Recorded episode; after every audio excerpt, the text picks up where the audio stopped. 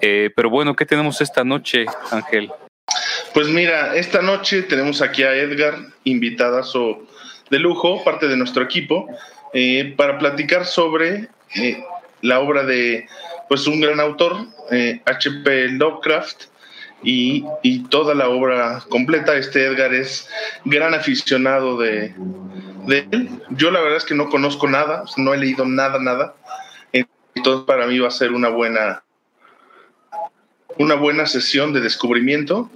Entonces, lo del terror no lo digo por la cara de ninguno de nosotros, lo digo justo por esta, esta sesión. Digo, yo tampoco me, debo admitir que no, no he leído tal cual las obras de Lovecraft. Sé que es muy famoso, sé que le, se le atribuye mucho eh, reconocimiento sobre el tema de terror, sobre la ficción. Eh, sobre quizá personajes que ahorita Edgar esta noche nos ilustrará al respecto. Eh, pero bueno, creo que esta puede ser la primera invitación a nuestros queridos escuchas. Desde mi punto de vista lo asocio de pronto quizá con Edgar Allan Poe, eh, con los poetas malditos, un poco con Arthur Rimbaud, ¿no? con Charles Baudelaire. Entonces sé que de pronto puede haber cierta asociación, o tal vez no, igual y ahorita lo, lo platicamos más a detalle, y eh, mientras tanto queremos escucharlos. Cuéntenos, ¿conocen eh, al autor que trataremos esta noche? ¿Han leído algo de él? ¿Tienen alguna noción? O si han leído algo al respecto en relación al mismo. Entonces los escuchamos, los queremos leer y eh, manifiéstense, queridos escuchas. Y bueno, mientras tanto, ¿qué nos puedes contar, Edgar, de entiendo que son las obras completas las que nos vas a, compartir. El, bueno, el libro es, es tal cual las obras completas de Lovecraft. Sí, mira, pues yo llevaré años leyendo Lovecraft, como unos, fácilmente unos 11, calculo yo. Tiene muchas obras. Y bueno, hace recientemente, para el año pasado, me regalé este compendio de las obras completas. Aquí sí, todas sus obras. Y bueno, son, son tres tomos de cuentos, que estos son como, este, este es el primero, este de hecho es el último, el tercero, y hay una obra, eh, bueno, un, un, librito pequeñito, que este es de poesía, que en realidad escribió muy poco. Ajá, pero los demás son cuentos y bueno, en el tercer número viene un ensayo, que es, viene hasta el final, ese ensayito, que ese ensayo justo habla de cómo, eh, de la literatura de terror, así, tal cual, hace un ensayo de, de literatura de terror. Ok, interesante. Entiendo entonces que lo más destacado en la obra de Lovecraft son los cuentos, ¿no? Y quizá este en segundo lugar la poesía, ya en tercer puesto, como mencionas, este ensayo es el único que se le conoce o tiene más ensayos o mm, lo principal son los cuentos, ¿no? Sí, lo principal son los cuentos. Creo que dejó de hacer poesía como tal porque como que no, no encontró el público dónde insertarlo. De por sí, eh, realmente él nunca trabajó como de otra cosa que no sea escribir pero era escritor amateur, no, no es que tuviera una educación profesional al respecto, ¿no? Era amateur, pero encontró un, digamos, como un lugar donde, eh, donde su obra era apreciada, pero siempre en el, como en el margen de lo, como marginal, ¿no? Siempre como en lo marginal, realmente. Él escribía o sus, sus cuentos se publicaban sobre todo en revistas de pulp, que vienen siendo, híjole, no sé cómo, con qué vincularlo actualmente, pero son como si fuera una historieta de su época, por así decirlo. No, no eran historietas gráficas necesariamente, sino como historias como extraordinarias, por así decirlo. Como de ficción. Eran como, como historias de ficción. Y que de ahí también creo que se publicaron de cuentos de, de otros, este, u obras de otros escritores famosos. No sé si han escuchado de Great Tales. No. No, esa era la, la, publicación donde se publicaban muchas de sus obras. Ah, ok. ¿Hay, ¿Hay cuentos o hay obras que sean como famosas, así como quizá en Edgar Allan Poe El gato negro o el poema del cuervo, eh, o una temporada en el infierno de Rambo? Eh, ¿Cuál es lo más destacado que tiene este Lovecraft y cuáles son tus favoritos?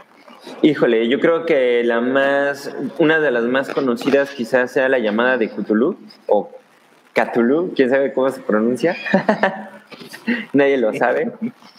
Eh, de hecho, ese es como, bueno, ah, ese es uno. Eh, otro podría ser en las montañas de la locura. De hecho, esas eh, ha sido inspiración de, alguna película, no recuerdo el nombre, pero debe ser como El ser del más allá o una cosa así. Okay. bueno, sus obras en general han sido inspiración de películas, de videojuegos, de juegos de mesa, cositas así. Yo creo que esas dos obras son las más afamadas, pero bueno, de las que a mí me gusten, híjole, pues la verdad es que de, repente es medio difícil elegir. Eh, muchos de sus cuentos tienen una un encanto propio que, a mí me yo aprecio mucho eh, y tiene que ver con la forma en la que él construye el terror el, terror que él maneja eh, tiene que ver eh, mucho con lo desconocido, ¿no? De dónde viene el terror, de eso que no conocemos. Y aprovecha muchas cosas, muchos descubrimientos, por ejemplo, de la, científicos de su época. Él, nació en 1890 eh, y aprovecha eso y lo, utiliza en el contexto de sus obras. Es bastante interesante. Ya, qué interesante. Hay otra cosa que a mí me, me llama la atención que no tiene necesariamente que ver con él. Bueno, sí, pero que no es hecho por él, que es toda esta parte como gráfica que nace de sus cuentos, ¿no? Que, que hay, hay, como mucha, que es, este es el único, digamos, elemento que yo tengo presente respecto a Lovecraft, que no es hecho por él, o no sé, supongo que no. ¿verdad? No, no. Toda esa parte gráfica creo que alimenta muy bien y al menos lo representa de cierta forma como pues el universo literario que tiene, ¿no? No sé, ¿tú, tú qué sientas respecto a, a, todas estas ilustraciones y todo este mundo creado por otros, otros artistas en relación a sus cuentos, si lo representan bien, si crees que, que, que sí conecta con, con lo que él expresaba. Digo, finalmente es un tema subjetivo, pero, pero me parece muy interesante que comparten como ciertas visiones. este tipo de ilustración comparte mucho en cuanto a lo gráfico. Sí, bueno, pues creo que partiendo desde de donde se publicaban sus obras en Web Tales u otras publicaciones de, de Pulp, eh, venían con sus portadas, digamos. Y entonces la gráfica de por sí ya era interesante, pero sí, eh, seguramente hay muchas obras gráficas, sobre todo de, de, sus trabajos, inspiradas en su trabajo, y yo creo que es por la riqueza de las imágenes que inspira. A él, él dicen que es como un escritor barroco, un escritor de terror barroco, porque es muy abundante en su descripción aun cuando muchos de sus, eh, por así decirlo, monstruos o de los seres que se describen, dice que son indescriptibles. Entonces dicen, es, es innombrable, es indescriptible, pero te lo describe en dos páginas completas, ¿no? Y que de ahí vienen muchos chistes entre los que les gusta la, la obra de Lovecraft. Pero así es, entre sus descripciones indescriptibles es, es bastante rico. Y lo que sí siempre describe, pone mucho énfasis, es en como en los escenarios en los que se lleva a cabo la, eh, los cuentos, digamos, las acciones de los cuentos. Eh, él cree que uno de los fundamentos del terror es justo eh, generar una, un ambiente, como mete al lector en un ambiente muy, pues en este caso, como propio, ¿no? Muy propio para la, para, para la cena, lo, que va, a ocurrir. Fíjate que ahorita que mencionas, que mencionas esto, eh, me hace pensar, bueno, dos cosas, ¿no? La primera tiene que ver justo con eh, la alusión que estás haciendo de sus obras más famosas, lo que y lo que mencionan de la parte visual, pero al mismo tiempo no visual, porque creo que lo rico de, de este contacto con los libros es que evidentemente, pues el autor utiliza un recurso que es el, el, recurso del lenguaje, el recurso discursivo, pero al mismo tiempo me parece, como dice Daniel Bornstein, cosquillea tu imaginación.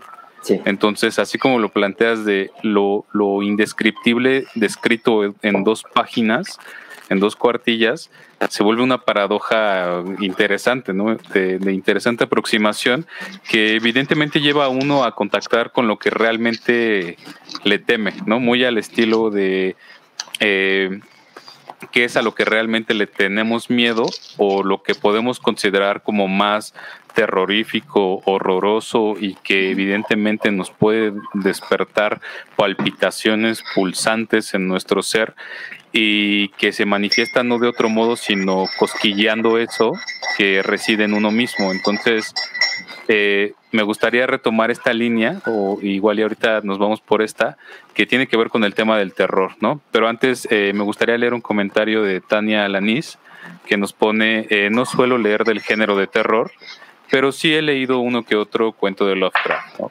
Eh, cuéntanos, Tania, ¿qué te han parecido? ¿Qué cuento has leído? ¿no? Y si te hizo este brincar un poco ¿no? de, terror, ¿no? Un cosquilleo. Nos pone una pregunta que a donde iba a dirigir eh, la conversación eh, un poco. Eh, Valentina nos pone ¿cuál es tu miedo más grande? Hace la invitación, creo que es la pregunta a la que quería dirigir como el terror. Podemos hablar primero de esta diferencia. Me gustaría que diferenciemos entre el terror y el miedo y después tomemos la propuesta de Valentina y respondamos y igual lanzándola al público que nos cuenten cuál es su miedo más grande. Nosotros también este vamos a responder Valentina, así que esperamos sus respuestas. Entonces, comencemos con esta diferenciación si les parece bien entre miedo y terror. ¿Es lo mismo? ¿Tiene diferencias? ¿Qué opinan? Pues yo, yo considero que que no son lo mismo, ¿no? Yo creo que son... Uno es la consecuencia tal vez de una construcción y, creo que tiene elementos diferentes, ¿no? Digo, no, no, sé cómo explicarlo, pero creo que el terror es una sensación eh, que, no, que no se puede controlar, ¿no? Es una sensación que te supera. El miedo finalmente es algo que está y que puedes hacer muchas cosas con ese miedo o es algo incluso que solo es proyectado que no necesariamente, o sea, creo que, creo que el terror es, una sensación eh, superlativa y el miedo es como algo inherente a nosotros y que podemos fluir incluso con eso, ¿no? Teniendo nuestros miedos, teniendo como esta sensación de, pues de, pues de susto, no sé. Creo que sí hay una diferencia, ¿no? Ok, interesante. ¿Qué piensas tú, Edgar? Mm, bueno, yo creo que sí, el miedo debe ser una um, emoción, no, no, sé si es exactamente una emoción, yo creo que sí, una emoción natural en, en los seres, eh, pues como nosotros, ¿no? Que al sentirse en peligro, por ejemplo, da miedo, pero el terror creo que tiene que ver con una situación psicológica. Yo creo que no hay otro animal que sienta terror más, más que el hombre, ¿no? O sea, al menos de los que conocemos, yo creo. Yo creo que el, terror tiene que ver con, una, con la complejidad de la, de la imaginación, más que con algo real, porque tienes miedo a cosas reales, pero tienes terror a cosas que no están en este momento, que no te pueden dañar, que no te pueden tocar, pero que a lo mejor están ahí, o al menos en tu mente están. Sí, o sea, interesante. Qué, qué bueno que lo mencionas así, Edgar. Creo que esa diferencia me parece muy fundamental, haciendo una asociación con la explicación quizá un poco orgánica o, fisiológica. Creo que evidentemente el miedo es un mecanismo de supervivencia. Eh, ese mecanismo de supervivencia en el cual, pues, si pensamos en el hombre de las cavernas y veía una sombra y entonces se esconde porque esa sombra bien podría ser un depredador, ¿no? Que acabase con su vida eh, pues es un instinto para sobrevivir, ¿no? Ese miedo que podemos sentir al eh, frenarnos antes de que pase el, automóvil a toda velocidad y no nos arrolle, o el miedo que podemos sentir cuando estuvimos a punto de caernos de algún escalón o escaleras y nos detenemos, ¿no? Nos contenemos. Y creo que esa asociación del terror sí, sí emana con una construcción psicológica construcción psicológica que se puede ver en distintos ámbitos y para no eh, salirnos del tema de esta noche, voy a precisarlo en uno, en el cine. Recuerdo en mis clases de comunicación social una, un ejemplo que tenía que ver con la construcción del terror a través del cine, eh, por ejemplo, del cine japonés y la asociación con el cabello. Y, y, nos comentaba en ese tiempo el profesor las escenas donde salía de las paredes cabello y todo se inundaba como de cabello. Entonces parecía ser que había una recurrencia constante al uso del cabello como que esté creciendo en demasía, en demasía y la asociación del miedo como puede ser, no sé, en la parte occidental a las arañas gigantes, ¿no? Eh, a los lagartos gigantes si les ponemos Godzilla, ¿no? Entonces, creo que, que sí hay, hay terrores que se construyen psicológicamente, pero que evidentemente eh, juegan con esta asociación de la, de la imaginación. De hecho, sí. Y puede ser esto que mencionas, ¿no? O sea, al final, digo, cerrando así un poquito, al final el terror sí, sí despierta más bien eh, esta connotación imaginativa o, la perspectiva propia que realmente pues figura en uno mismo y que a veces ni siquiera somos conscientes de ello. ¿no? Sí, sí, totalmente. Creo que, que coincido, creo que Lovecraft coincidía. Él, de hecho, se le criticaba o más bien como se le exigía, de alguna manera se sentía exigido a trabajar, a hacer trabajo literario sobre cosas, ¿cómo decirlo?, más terrenales, como cosas como tipo novela, como mucho de la psicología cotidiana, como así, y él, y él, él como se negaba, en todo, lo llegó a hacer, pero se negaba, como él decía que no valía la pena, que eso era muy superfluo y, es que él veía en la fantasía la riqueza ¿no? que él podía explotar al final. Y estas riquezas o esta fantasía la tomaba de aquello que se desconoce y, ahí es donde venía el terror, por ejemplo, ¿qué, no conoce la humanidad? ¿Qué le es imposible por conocer? Eh, la humanidad no conoce, por ejemplo, la infinidad del universo. Y entonces mucho del terror que maneja viene del universo que le es le es imposible conocer. Eh, viene de las profundidades del océano, donde lo mismo, ¿quién, quién conoce las profundidades y todos los seres que ahí habitan? Eh, menciona, por ejemplo, cosas de, en esa época, supongo yo que todavía era mucho más desconocido, la Atlántida, no, no la Antártida, perdón.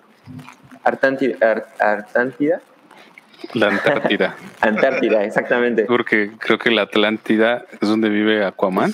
Sí, exactamente, ese no. Antártida. Y otra cosa que también le es desconocida al humano es el pasado. Y entonces también muchas de las cosas terroríficas vienen del pasado. Otras tantas vienen de cosas como mitológicas. Y al final él, él hizo una especie de mitología propia. Y él era súper fan de la mitología desde niño. Entonces, eh, también desde niño, por ejemplo, fue muy afecto a leer sobre astronomía. Y de ahí ves eh, como, al final, él en todos sus cuentos, lo único que yo veo muy claro, cómo va formando cosas o cuentos con todo aquello que a él le llenaba como, como ser humano, por así decirlo, ¿no? esa cuestión a eh, otra cosa, perdón, un último tema que creo que se me ha pasado eh, mencionar, es como el mundo de los sueños, el mundo onírico, es otra de los, de los misterios donde el humano no, no puede eh, como entrar profundo y que también lo, lo toma también como un, una fuente de terror. Ah, bueno. Ajá. Ajá, sí, digo, ahorita retomo algunas de estas ideas que mencionas, muy interesantes. Me hace pensar también en, descubrimientos y, la idea del mito, ¿no? Tanto del héroe eh, como del antihéroe, que ahorita podríamos pensar en el monstruo, por ejemplo, ¿no? Eh, nos pone Tania, ya nos compartió cuál era su, obra favorita, su cuento favorito de Lovecraft, la música de Eric San. Eh, me gusta su narración descriptiva, nos dice, siento que eso hace que me adentre a las historias viviendo lo que está escrito. Eh, gracias, Tania, por compartirnos. Eh, cuéntanos, igual eh, Valentín allí está pendiente que nos digan cuál es su miedo más grande, ¿no? Asociado a esto. ahorita que, mencionabas como esta noción de lo desconocido, pues claro, claro que es impresionante porque pues basta con mirar un cielo estrellado, ¿no? O, o, incluso ahora que la luna este, está siendo muy muy bien vista, ¿no? maravillándose con la luz que esta emana en estas últimas noches de luna llena.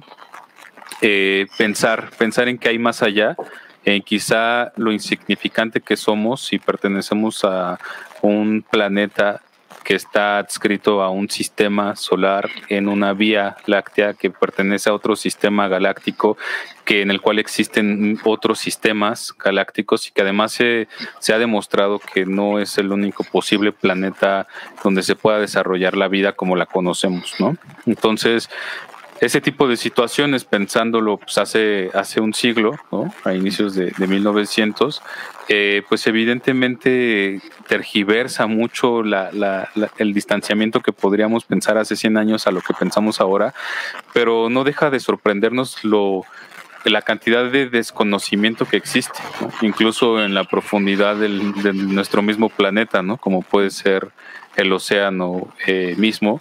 Y creo que de allí todas las historias que surgen eh, me hace pensar un poquito en, no, no, me quiero salir demasiado del tema, pero nada más es un paréntesis con lo de la teoría de la comunicación compleja, que dice algo así como, si pasa en la televisión, es algo que está pasando en la realidad y al revés. Si pasa en la realidad es porque tiene un modelo de influencia televisivo que se que, se reproduce o se trata de imitar. ¿no? Creo que ahora es más complejo. Estas teorías o estos planteamientos, premisas teóricas que estoy mencionando, pues son propias de, de inicios del siglo XXI, ¿no? finales del siglo XX. Eh, pero ahora con el auge digital, como lo estamos viendo ahorita, los modelos de influencia son todavía mucho más variados. Pero aún así, eh, lo que se consume no tiene tanta demanda como si podemos hablar ahorita de un programa cultural de cuentos de Lovecraft, a quizá hacer un baile en ocho segundos con una coreografía planificada, ¿no? Y que es, parezca chistoso, ¿no? Entonces el nivel de, de, aceptación pues tiene también un índice de demanda por la propia población, ¿no? Y lo dice el mismo sociólogo francés Pierre Bourdieu en una obra que se llama Sobre la televisión.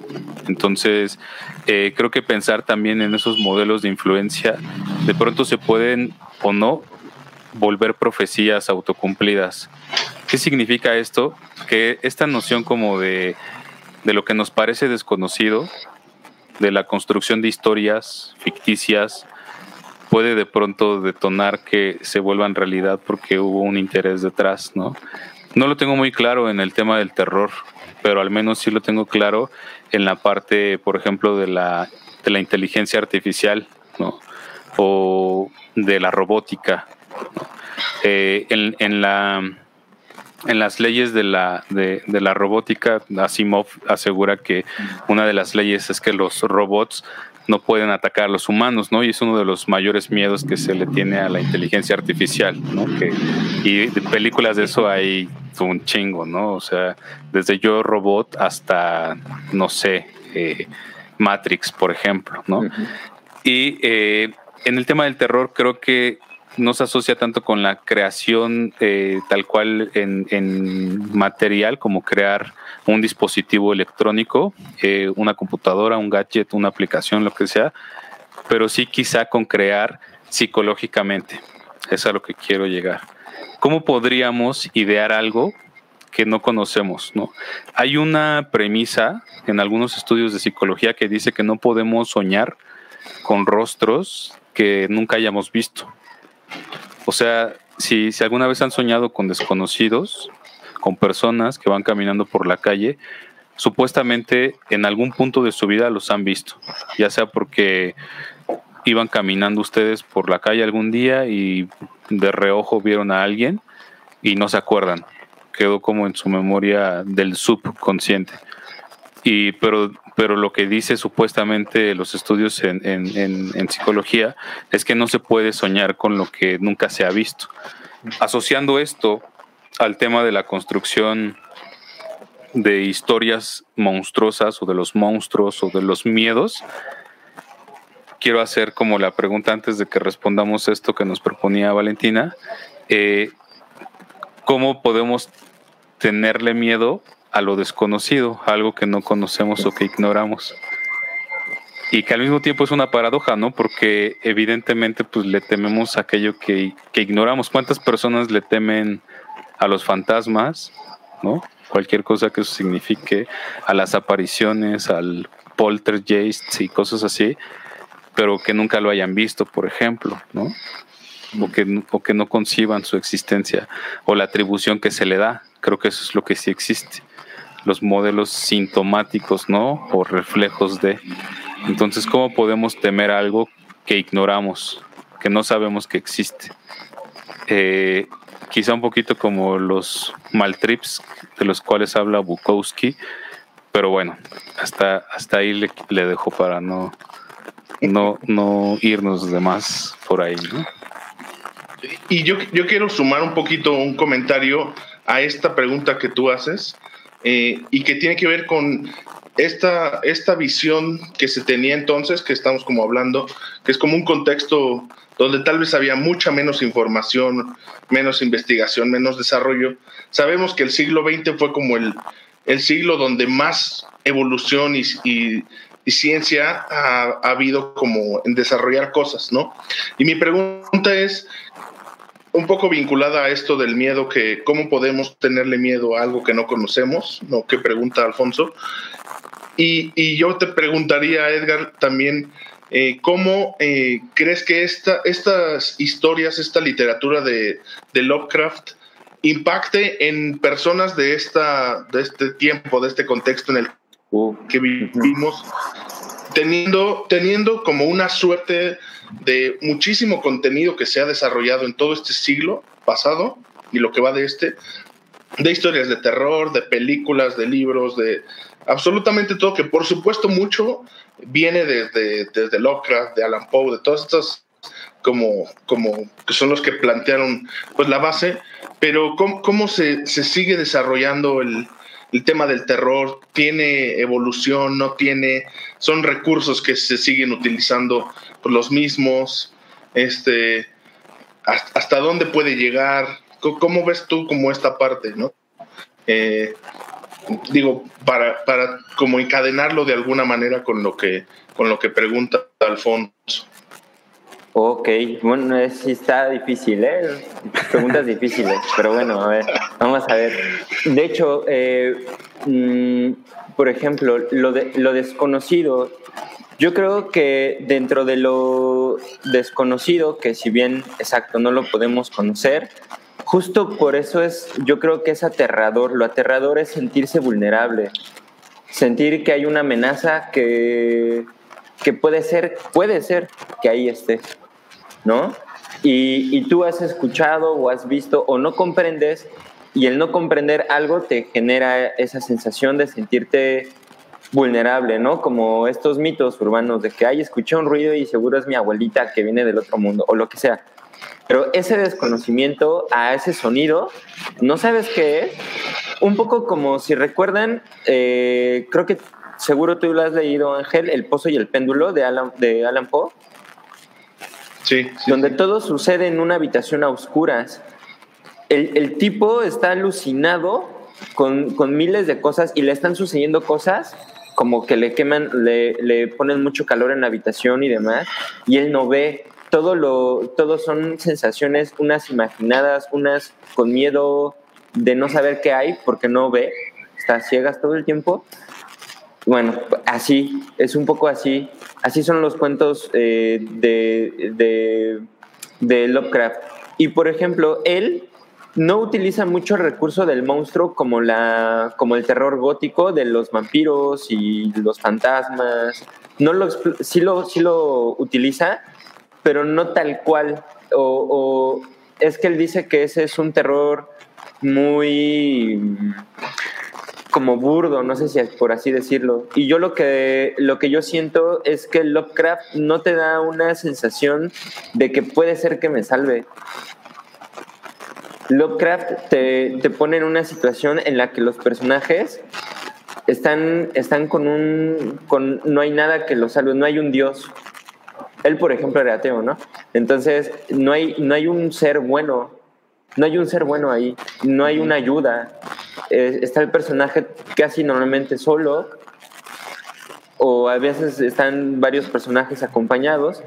Pero al final, la impotencia es tan grande que todo el tiempo es, como si estuvieran solos y destinados a, a, no a morir, pero además totalmente vulnerables, como si no valieras nada, eres nada en el universo.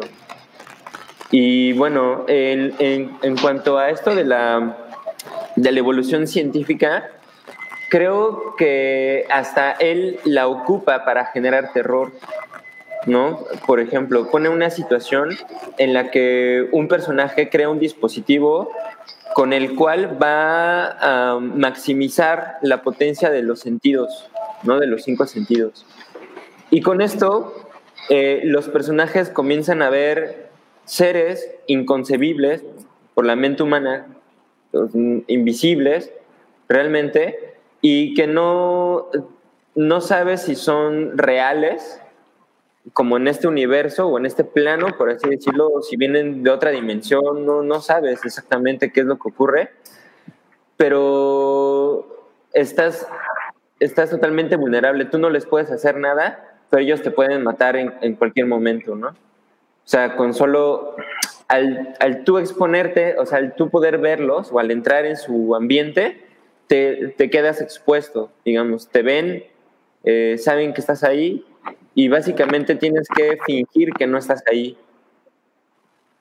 ¿No? Porque si no, van y te matan. ¿no?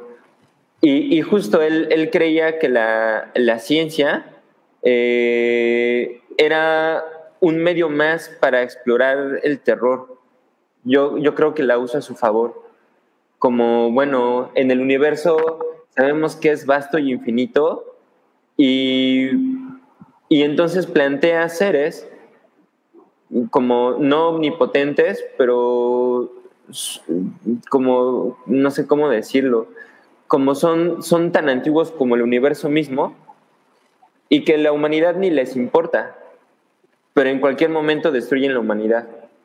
¿No? ¿Y, qué es lo que pasa? Que sus personajes quieren buscar todo Normalmente sus, sus, sus personajes son muy inteligentes, Muchos de ellos son científicos o maestros de universidades que no existen, como Arham o Miskatomic. Eh, por ahí seguramente han escuchado Arham. Y, y son geólogos, son, eh, no, bueno, pues no sé, eh, tienen diferentes áreas de, de investigación, pero es a estos personajes que tienen una búsqueda de conocer los que siempre caen en estos terrores por uno u otro motivo. O bueno, algunos, pues no sé, son navegantes, otros no sé, pero, pero sí, por ejemplo, es muy claro en, las montañas de la locura, por ejemplo, donde es un, grupo de expedición científica y a los cuales eh, les ocurre pues las cosas insólitas, ¿no? Los hallazgos insólitos. Fíjate que ahorita que mencioné. Teología y historia. Sí, perdón. Es que ahorita que mencionabas este, este último apartado como de la el tema de estar en una isla o aislado o en lo desconocido, desde la metáfora de la habitación, como el cuento que al cual aludes de Edgar Allan Poe, a el tema tal cual de estar en la isla siniestra, ¿no? Al estilo hollywoodense.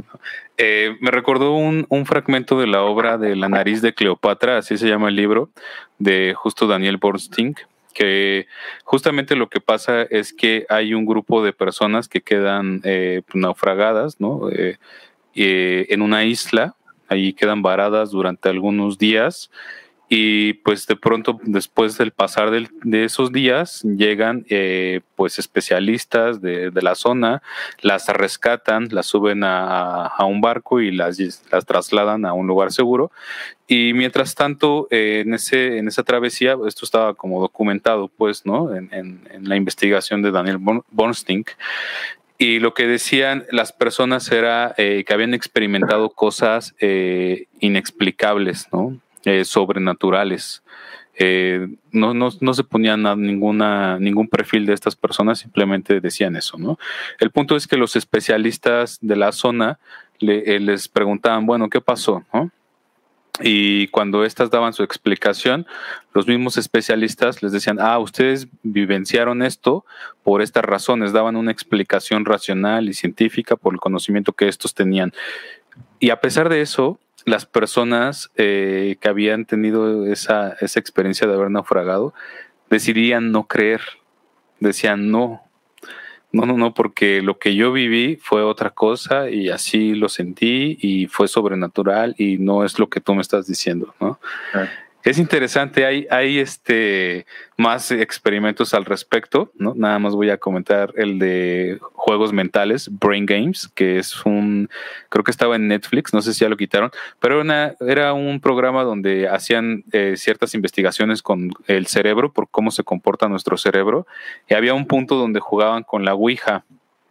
Entonces eh, ponían así a voluntarios a jugar con la Ouija y eh, los voluntarios, pues bueno, primero algunos escépticos, otros no, eh, hacían preguntas a, un espíritu y les respondía congruentemente, ¿no? Entonces se espantaban y decían, ah, claro, sí, este, algo, no, algo nos movió, ¿no? Eh, y luego hacían lo mismo, la misma simulación, pero a los participantes les vendaban los ojos.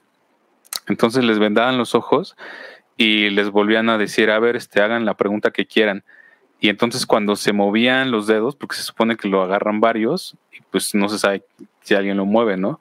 Sí se movía la, el pendulito que, que, se mueve sobre el tablero de letras, pero eh, no se movía sobre letras algunas, o sea, de pronto letras cortadas o en espacios sin, sin letras, y, y pues era como el, el pues la confrontación de decir, bueno, a ver si está pasando algo o en realidad no. Y entonces les dieron la explicación a, los participantes y en la documentación les mostraron el video y, varios decían no, no, no, no, no, sí algo lo movió. Yo sentí que algo, algo movió mi mano, ¿no? Entonces, e, eso es súper interesante, ¿no? Eh, pero bueno, ¿no? Nos pone ahí esta Valentina que nos está insistiendo con, la pregunta que tenemos pendiente. Estoy pendiente de sus respuestas sobre el miedo más grande. He de confesar que lo que me ocasiona mayor terror en esta vida son las diferentes historias sobre exorcismos y esos rollos, ¿no? Sobre los miedos tengo mil, así que no sé cuál es el mayor. Digan los suyos.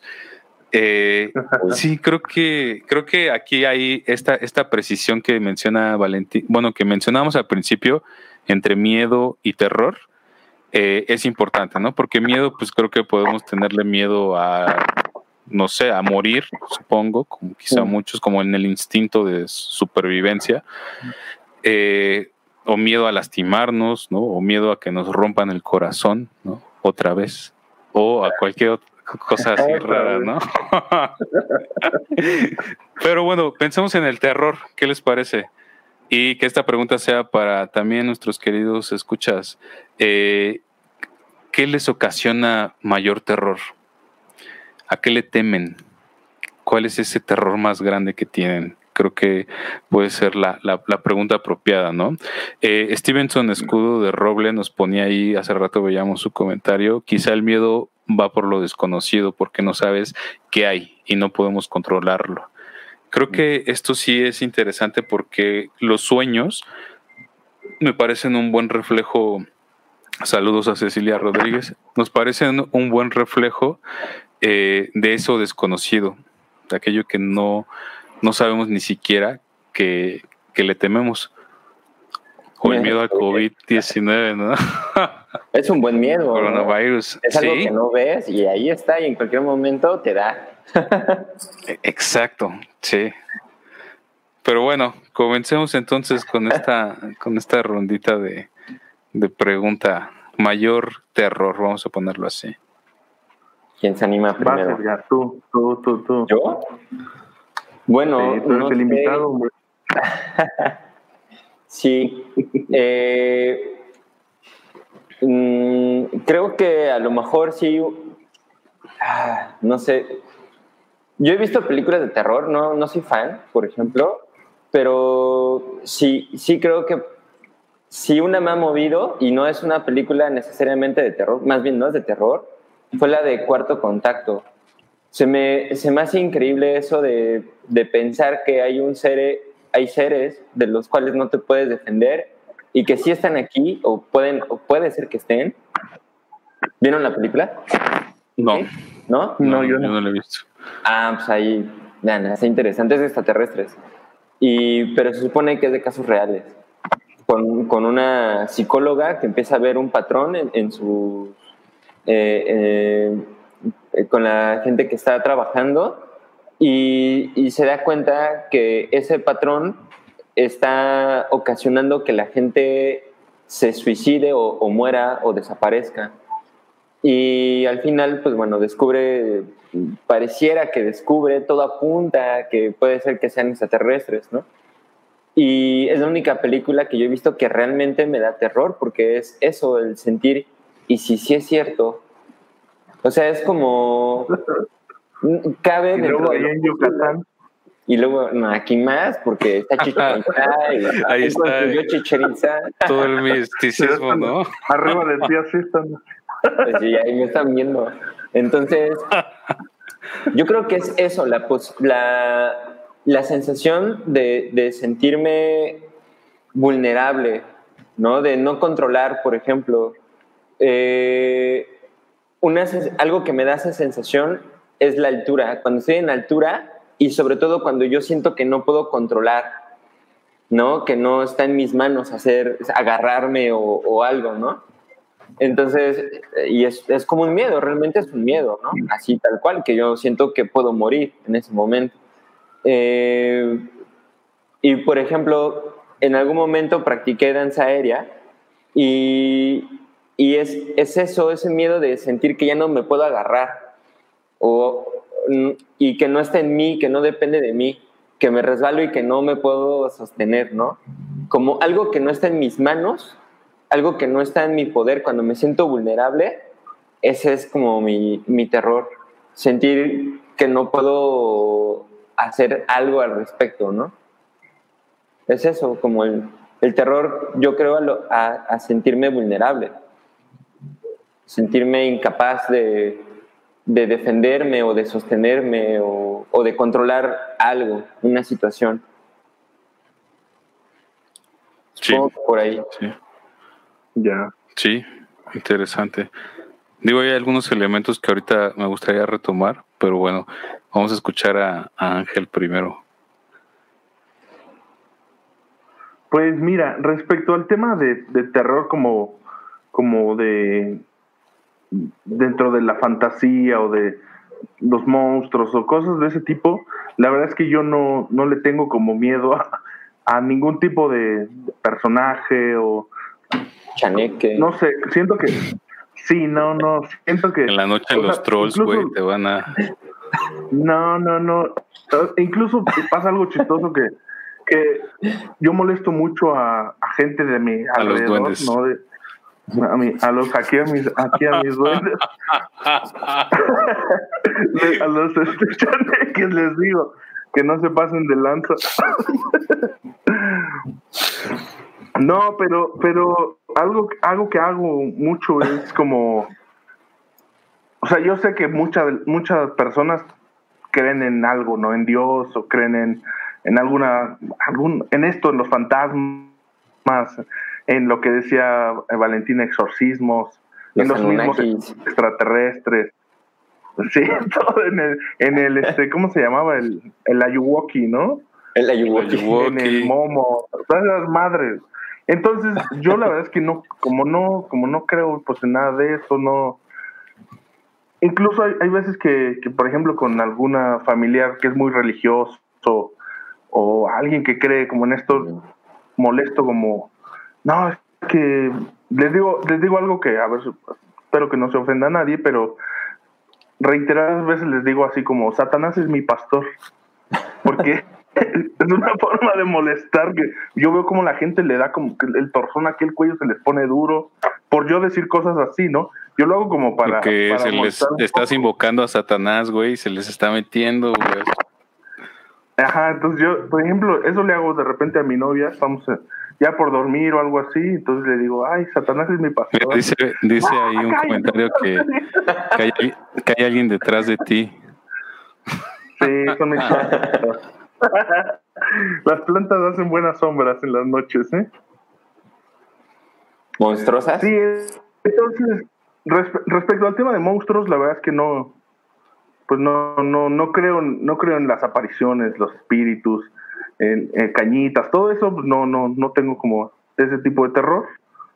Este, y miedos personales, pues sí, ¿no? Y los que, y justo como dice Edgar, lo que tiene que ver con la vulnerabilidad.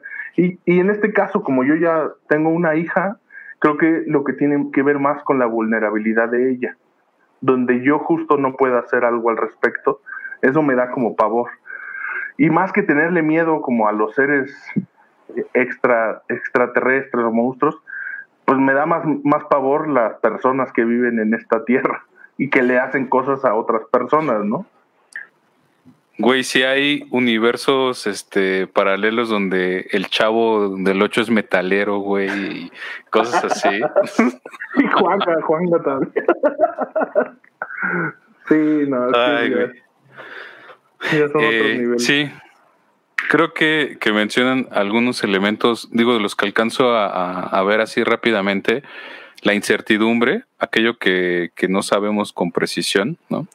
Eh, perder el control, en los distintos ejemplos como estar en una estar en volando o en las alturas y no tener de dónde sujetarse es una excelente metáfora de la vida como perder el control de, cualquier cosa, ¿no? De tus decisiones, de lo que lleves a cabo, de estar en una situación y luego de pronto ya no estés, ¿no? Como perder un empleo o perder un familiar cercano o cambiar drásticamente de, de lugar donde vives o cosas por el estilo, ¿no? Creo que ese tipo de situaciones son las que evidentemente... Eh, creo que reflejan en materialización este, este tipo de ápices que figuran, o como no no poder llegar más allá de lo que realmente quisiéramos, como con nuestros hijos o nuestras hijas, ¿no? Digo, no tengo hijos, pero supongo que ha de ser algo así, ¿no? con los padres o con los hermanos, como, el, como esta idea de la familia tan, tan cercana eh, y de pronto querer ayudar y no poder, ¿no? O que exista, evidentemente, como lo dice, ¿no? Mi bisabuela eh, regularmente dice, ¿no? Eh, que hay que tenerle más miedo a los vivos que a los muertos, porque justo pues, son, son los que de algún modo, pues eh, creo que si hay gente de pronto pues muy enferma, muy mal, que, busca dañar y que sí, sí hay cosas de terror en la vida real y creo que eso sí es algo que a mí me daría, eh, pues, terror en el sentido de que pues me generaría mucho coraje, pero pues sería quizá aterrador ver algo así, ¿no? Una masacre, eh, una descuartización, eh, un acto de violencia muy fuerte o grave con personas cercanas o incluso aunque no sean cercanas, vivenciarlo, creo que sí sería algo, algo terrorífico, sí sería algo impactante. Creo que este, afortunadamente, digo, eh, aunque sean cosas que pasen en la vida, no he tenido como esa, esa experiencia eh, donde he visto, donde haya tenido que ver a alguien, este, no sé, este, en un accidente automovilístico sin un brazo, Eso me parece terrorífico, por ejemplo, ¿no?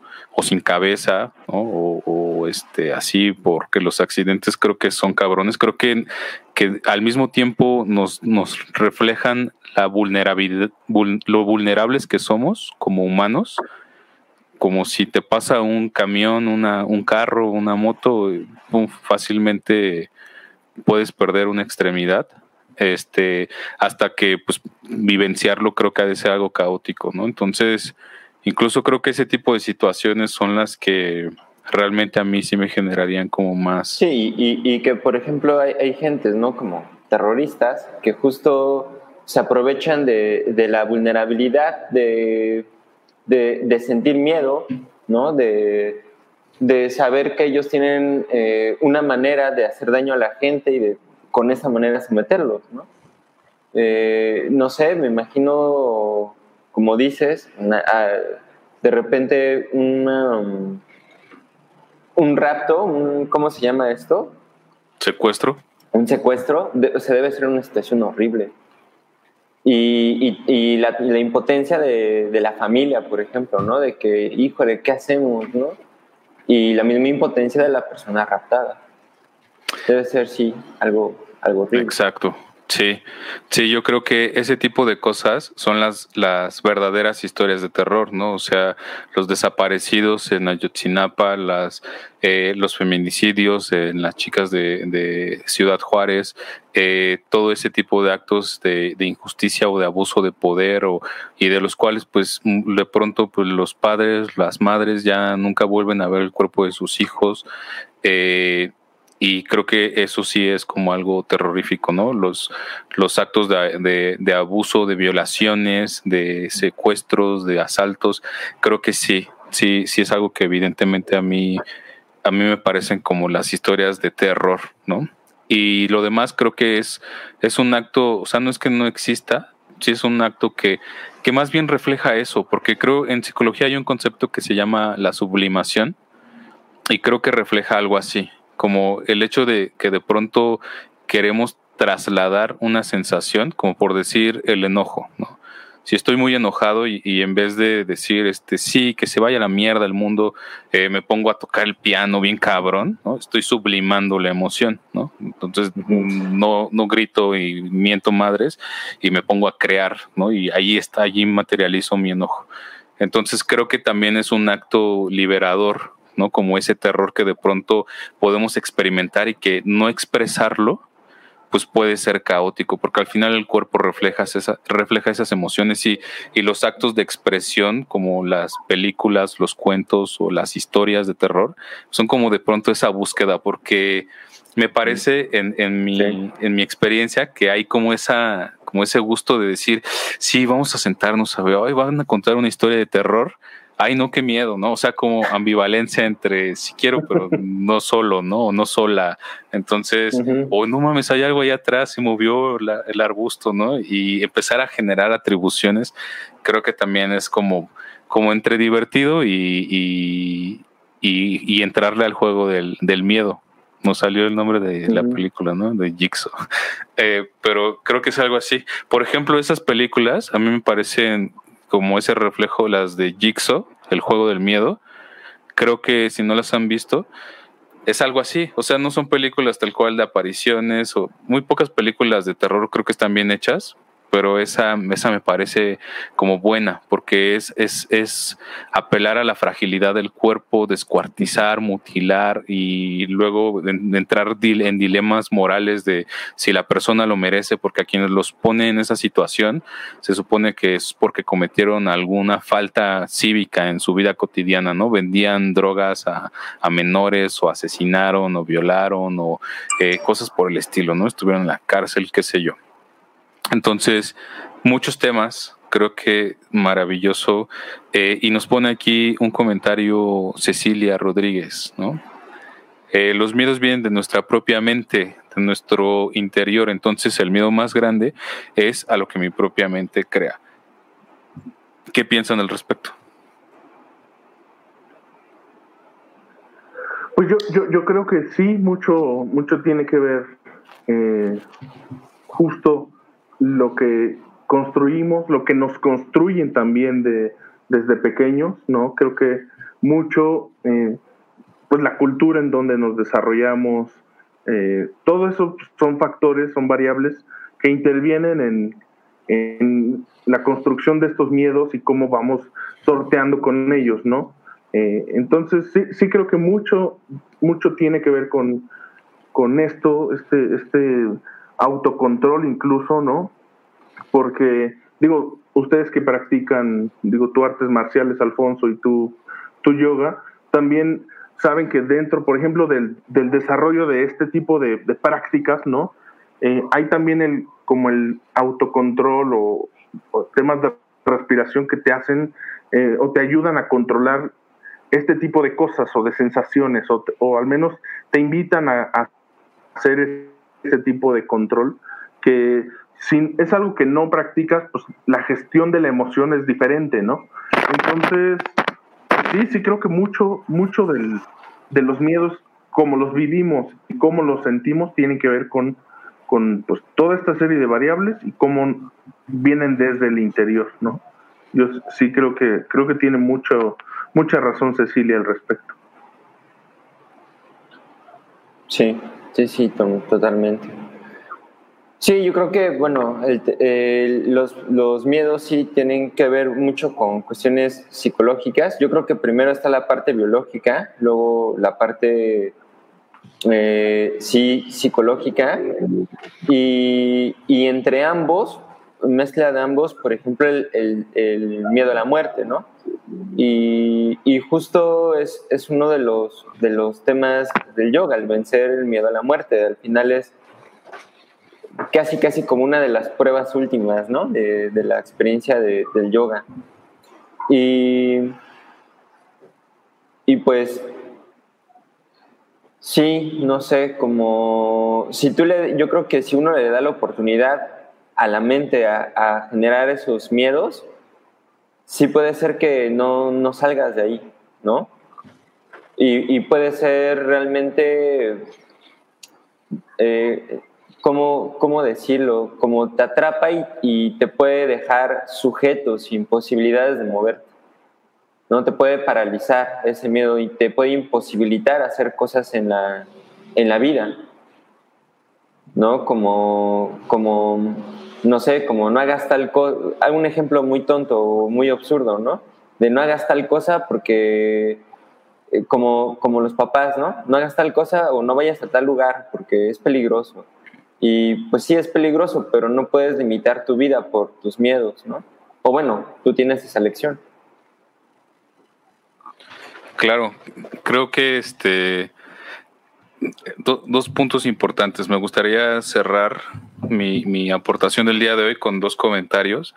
Eh, un comentario que, está aquí en, en, la audiencia y otro con lo que menciona Edgar, que, que creo que creo que ese mayor miedo, o sea, hay, algo en filosofía que se llama seguridad ontológica. Y es tan simple como decir que se requiere un mínimo de seguridad ontológica para moverse por el mundo. ¿Qué significa esto? En otras palabras, que si la probabilidad de que pasen muchas cosas eh, pues es amplia, ¿no? Existe probabilidad de que eh, haya un accidente automovilístico, te caiga una bala perdida, eh, haya un fuego cruzado, te asalten, etcétera, etcétera, etcétera, ¿no? Muchas cosas que podrían limitar nuestro, nuestro andar por el mundo, ¿no? Y entonces, si antes de salir, ¿no? Como, como antes de la pandemia, lo podríamos pensar, ¿no? Estaba como en la mente de la, de la persona bueno, no voy a salir porque qué tal si me asaltan, qué tal si a donde voy eh, llueve y no tengo eh, paraguas, qué tal si eh, me quitan el celular, qué tal si hay un terremoto y quedo ahí atorado, qué tal si el, ese qué tal si es sano en cierta medida, desde luego, ¿no? En el paraguas, por ejemplo, pues nos lleva a la parte preventiva, ¿no? Como decir, ok, voy a usar un paraguas y entonces si llueve, pues me protejo pero si me dejo llevar por todos los qué tal si, ¿no? ¿Qué tal si me pasa esto? ¿Qué tal si me pasa aquello? ¿Qué tal si me muero? Entonces, ese mínimo de seguridad ontológica no aplica. No hay seguridad ontológica. Haría que me quede eh, paralizado, como dice Edgar. Y lo mismo pasa ahora con todo el tema de, de la pandemia del COVID, ¿no? Creo que es deliberado tomarlo en cualquier extremo, como decir, ah, no pasa nada, ¿no? No pasa nada, esto, esto es un invento del gobierno y nos quieren manipular y nos quieren inyectar este un chip para controlarnos, ni madres, no voy a poner cubrebocas, ¿no? Y voy a salir, ¿no? Eso me parece deliberado. Lo mismo que el hecho de decir, eh, híjole, ¿y qué tal si eh, ya se contagió mi, tío y mi sobrino y mi nieto y ahora si pasa esto? Ah, yo he sabido de casos donde este nivel de, de, vamos a ponerle estrés, pues conlleva a que sea una profecía autocumplida, que el hecho de decir voy a hacer todo esto para que no me pase, termina pasándote. o terminan en el hospital no por un caso de COVID, sino por un caso de un infarto, ¿no? Por, por tanta preocupación o aceleración cardíaca y la cosa es peor, ¿no? Entonces, ese mínimo de seguridad ontológica es lo que nos permite movernos por el mundo.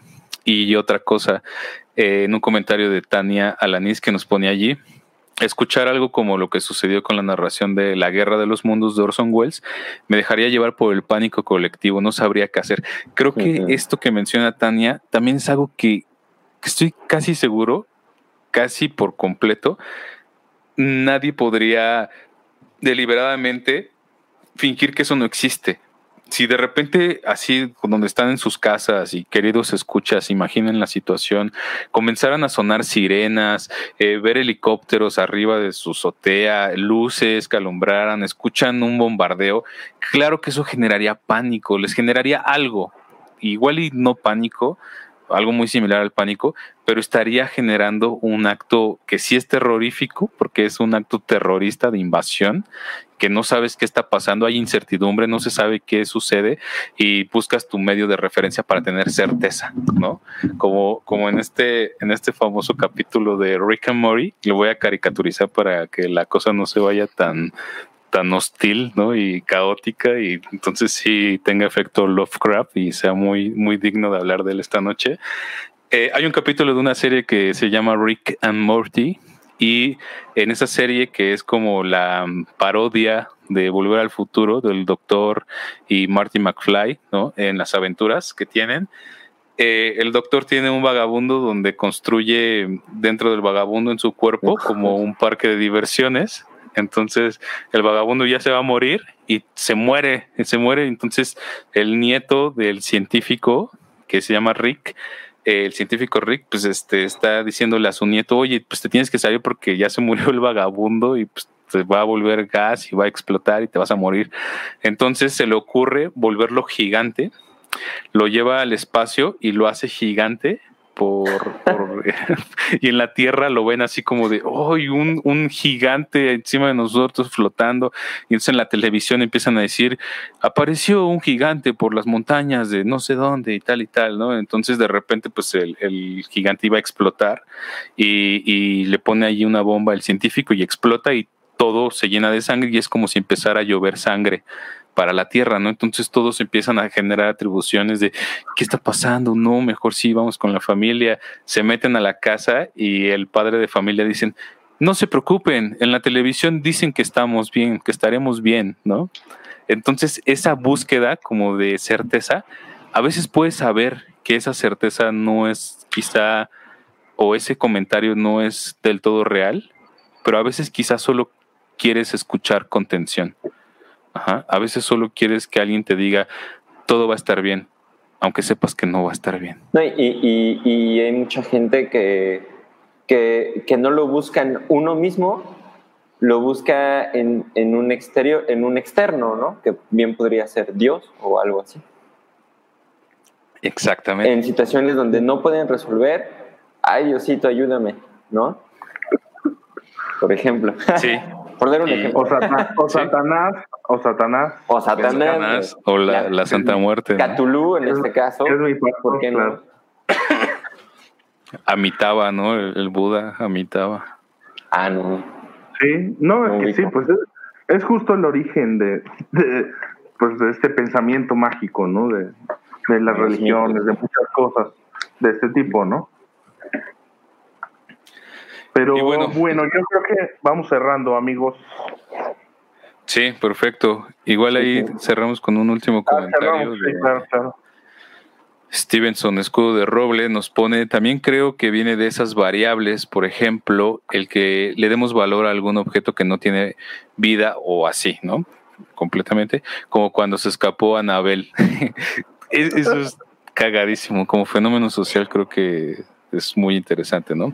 Y bueno, nos pone igual Stevenson, pero igual en otras situaciones como las que dicen de las inseguridades o de otras cosas.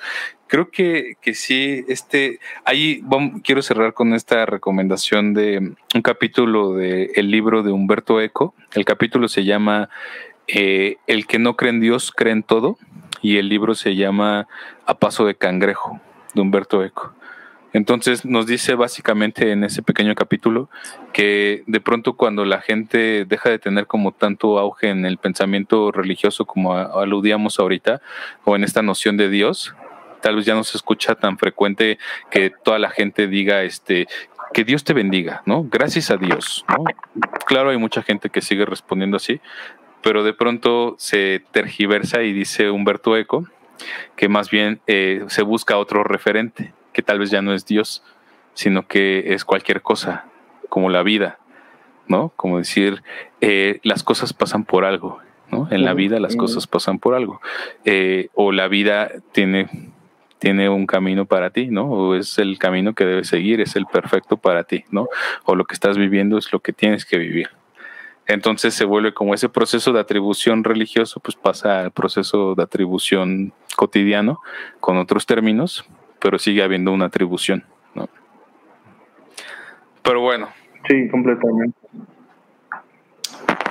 A mí me gustaría leer un parrafito, si me lo permiten, de, del ensayo de Lovecraft. El ensayo se titula El horror sobrenatural en la literatura. Es la introducción. El miedo es una de las emociones más antiguas y poderosas de la humanidad, y el tipo de miedo más viejo y poderoso es el temor a lo desconocido. Muy pocos psicólogos lo niegan y el simple hecho de admitir dicha realidad no deja de dar carta de naturaleza a los cuentos sobrenaturales como una de las formas genuinas y dignas de los relatos literarios. Contra ella se disparan todas las saetas de unos sofismas materialistas, que con tanta frecuencia se aferran a las impresiones experimentadas y a los sucesos exteriorizados. Entendiendo este término en su aspecto psicológico, y de un idealismo tan genuino como insípido que se opone a las motivaciones antiestéticas, abogando por una literatura puramente didáctica, capaz de ilustrar al lector y elevarlo hacia un nivel adecuado de efectuado optimismo. Afectado optimismo, pero. Así comienza su ensayo. Pues cerramos con un inicio que espero sea una invitación para nuestros queridos escuchas eh, y que además aquellos que ya leyeron o eh, han leído poco de Lovecraft, pues se den la oportunidad de adentrarse un poco más en su obra o de plano aquellos que no lo conocían o solo habían escuchado de él. Creo que la invitación que hoy nos hace Edgar eh, para adentrarnos en la obra de Lovecraft pues es muy interesante. Los temas, como pueden ver, muy vigentes, ¿no? A pesar de que hablemos de, una obra eh, decimonónica de otro siglo, creo que va perfectamente ad hoc. Entonces, agradecemos mucho a cada uno de ustedes eh, por los comentarios, por compartirnos sus, sus miedos, sus eh, aproximaciones con, con, el autor. Eh, agradezco también pues, bueno, la presencia de mis amigos y colegas Edgar y Ángel. Muchas gracias por estar aquí. Y pues nada, algo más que, agregar. Nada, yo agradecer a Edgar por compartirnos esta, esta gran obra. La verdad es que yo no lo, yo no lo conocía, o sea, sí de nombre, pero no he leído nada y ahora sí voy a entrar con esta buena introducción que nos hace, ¿no? Que me parece que estuvo súper completo, entonces, pues agradecerte, Edgar, que estuvo muy, muy bueno el, el programa. Bueno, pues gracias también por, invitarme. y pues yo con todo gusto, porque es, es algo que yo disfruto demasiado. Realmente leer Lovecraft es, es súper rico para mí y compartirlo, yo siempre, pues va a ser siempre una, un agrado.